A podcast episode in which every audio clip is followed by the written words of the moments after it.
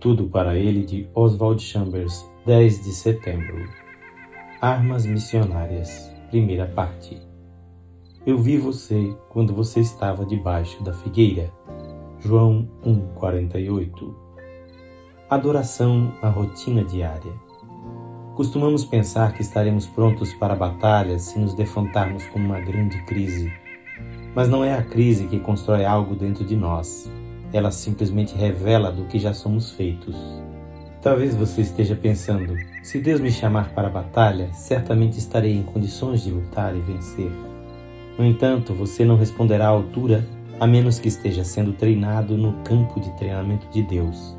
Se você não estiver fazendo a tarefa que deve fazer agora, se não estiver tendo a vitória em sua vida nas situações em que Deus lhe tem colocado agora, quando a crise chegar, em vez de estar apto para a batalha, você exporá a sua inaptidão. As crises sempre revelam o verdadeiro caráter de uma pessoa. Um relacionamento particular de adoração a Deus é o principal elemento para a aptidão espiritual. Chegará o tempo, como Natanael experimentou nesta passagem, em que não será mais possível permanecer debaixo da figueira. Você terá que sair da sombra e enfrentar a luta e o calor e se você não estiver adorando nas ocasiões amenas do dia a dia, certamente você não demonstrará valor nas horas das provas mais difíceis. Se você adorar verdadeiramente em seu relacionamento a sós com Deus, você estará preparado quando tiver que enfrentar batalhas maiores. É nesta vida íntima que só Deus pode ver que você se torna apto para a luta e quando a tensão da crise chegar, Deus pode confiar em você. Você pode estar dizendo: mas não tem como eu viver uma vida santificada nas circunstâncias em que me encontro.